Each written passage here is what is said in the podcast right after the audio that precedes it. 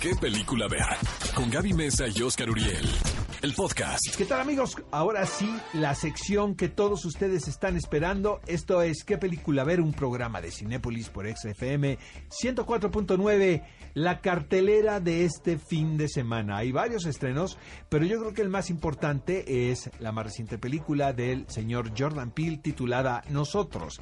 Pero lo mejor de esto, amigos, es que mi querida Gaby Mesa con Z se fue a entrevistar a su paisana, Lupita Ñongo, porque ella es mexicana, aunque No la dice- considero paisana, yo tampoco. Pues te voy a decir una cosa, como que lo dice muy. Tiene muy lo que tienen ¿no? los Taco Bell. Totalmente O sea, de acuerdo. como sí, pero pero vaya, no. nació en México. Si tú le preguntas a ella, ella dice que nació en México. Y ya después se fue a vivir otra vez a África, luego se regresó a los Estados Unidos.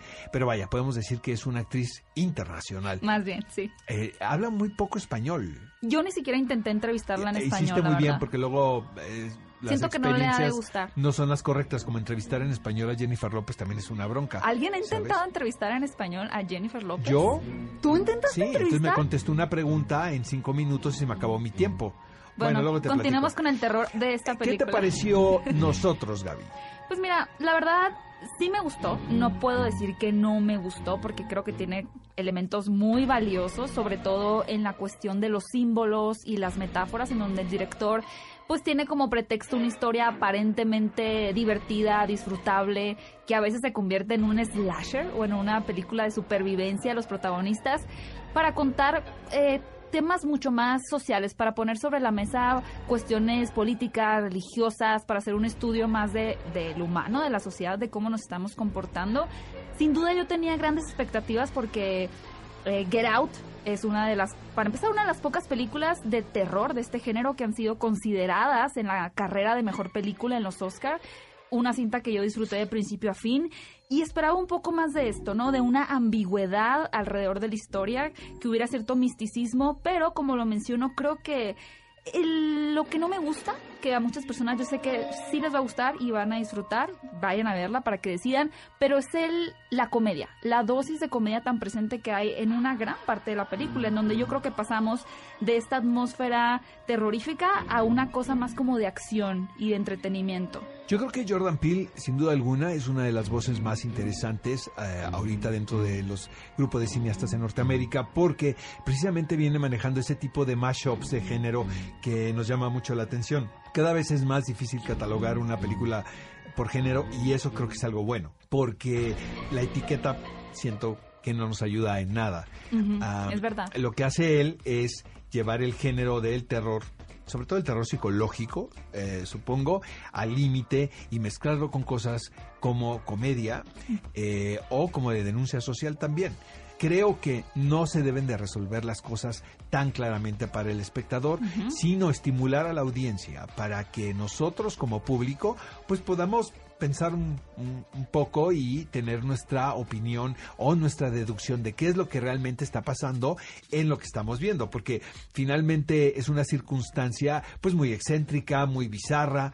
Eh, sí, yo creo que principalmente se trata de una película de terror psicológico y ya después ustedes podrán encontrar eh, algunos elementos que los llevarán a tener una conclusión muy personal. Sus propi- propias teorías. Bueno, he leído unas teorías de conspiración alrededor de esta película por demás Todos descabelladas. vamos a morir.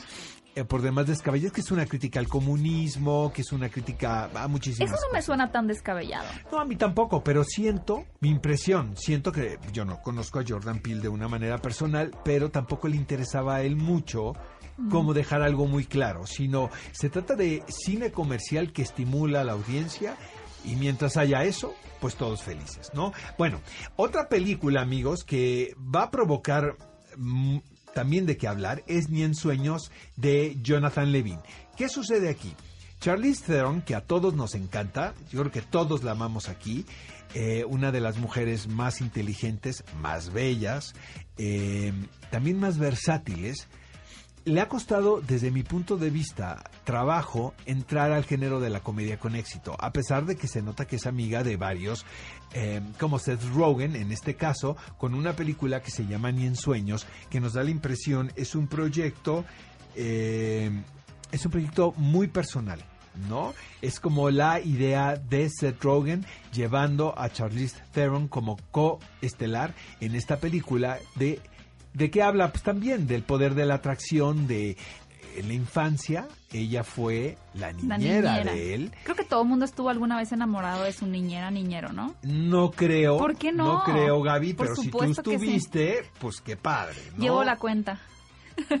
Justamente, y creo que es común que cuando alguien se reencuentra con esta imagen que cuando uno es niño ve como perfección, pues suelen resaltar nuevos sentimientos, ¿no? Y es justamente lo que le sucede a este periodista político, interpretado por Seth Rogen, llamado Fred, quien se reencuentra con ahora eh, la chica de sus sueños, interpretada por Charlize Theron, quien no es una simple mujer, no es una mujer que está trabajando eh, de arquitecta o trabajando sobre abogada, sino que está en la carrera por volverse la presidente de Estados Unidos. Entonces vamos a ver cómo le va Tengo buenas expectativas. Otra película que llega a las salas de Cinépolis y con un toque mucho más infantil es una dirigida por Christopher Lownstein y se llama Agente 00 Gato.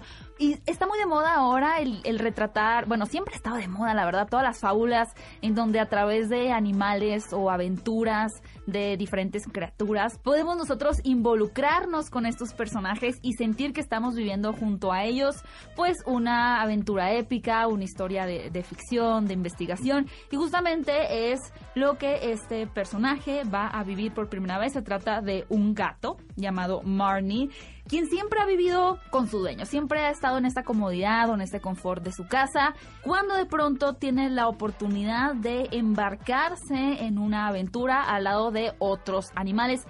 Esta película me recuerda un poco a estas cintas que yo vi en la infancia como Pollitos en Fuga o de pronto la típica caricatura o la animación de Garfield donde teníamos pues un conjunto de, animales en una granja que siempre sacaban por alguna razón alguna locura, ¿no? Una aventura nueva a la cual seguir. Así que si ustedes tienen ganas de ir al cine con sus niños, si ya vieron Avengers y ya se cansaron mucho del guantelete de Thanos, si quieren más bien algo que resalte los valores, que los haga vivir una experiencia diferente a través de estos animales que se ven muy tiernos, pues no pueden dejar de ver a Gente 00 Gato.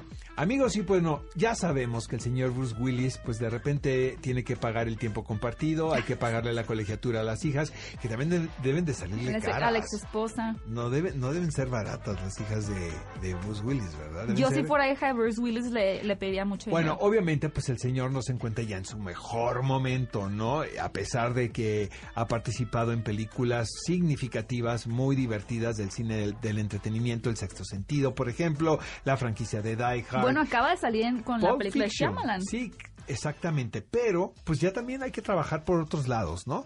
Entonces hay unas coproducciones muy raras, en esta ocasión es con China, la cual nos llama muchísimo la atención. La película se titula El Bombardeo y dirige Xiao Feng. Y esto está basado, Gaby, en hechos reales acontecidos en la Segunda Guerra Mundial. Bajo terribles condiciones, sin armas y sin recursos, el comandante Jack Johnson, obviamente, caracterizado por el señor Bruce Willis, enseña a la Fuerza Aérea China a pelear con la Armada, lo que permite que un espía japonés se cuele haciéndose pasar por refugiado tratando de robar información secreta. O sea, amigos, es una película bélica, es una película con el señor Bruce Willis, es una es bueno, la idea aquí es que varios países no trabajan en conjunto para derrotar al enemigo. Usted vaya al cine a pasársela bien, a su cinépolis de confianza. Una gran cinta que llega este fin de semana si no quieren ver bombardeos, sino una historia mucho más humana, donde creo que te gusta, Oscar, porque el humor surge a partir de la tragedia, es Hombres al Agua. Tenemos a un peculiar grupo de hombres en los... Eh, más o menos 40 años, por ahí en plena crisis de edad, quienes deciden formar el primer equipo francés de natación bueno, nado sincronizado más bien masculino. Obviamente la natación, el nado sincronizado es algo que solemos eh, pensar un poco más en las mujeres, ¿no? Sí, algo pero hay que que ser harían con más inclusivos, gracia. Gaby, ¿en Pues qué sí. era estamos viviendo? Todos al nado sincronizado. Señor productor de aquí, ¿no? Después del programa nos vamos al nado sincronizado.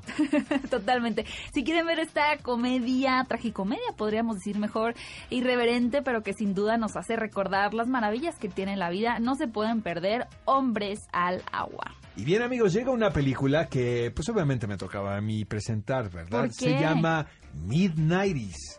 Fíjense que esta película es dirigida por Jonah Hill, quien es un actor que seguramente ustedes reconocen. Ahora, pues hace sus intentos detrás de cámara. Es muy complicado que un intérprete pueda hacer esta transición con éxito. Y la verdad lo que me gustó de esta película es que se trata de una producción muy sencilla. Eh, con cierta ambición, ¿no? Pero tampoco una película pretenciosa. Y de verdad, amigos, he visto muchas películas que se llevan a cabo en esta década y probablemente esta sea una de las mejores que retrata justamente ese tiempo. La ropa, la música, eh, la manera en que hablaban los jóvenes, todo es a través de un personaje eh, de un adolescente, de Stevie, un niño de 13 años, eh, quien convive con el grupo de skaters, ¿no? Que pues, estaban tan en boga en ese momento. La verdad se los recomiendo muchísimo. En los noventas dirigida por Jonah Hill. Ve a Cinépolis y utiliza el hashtag qué película ver. Escúchanos en vivo todos los sábados a las 10 de la mañana en ExaFM 104.9.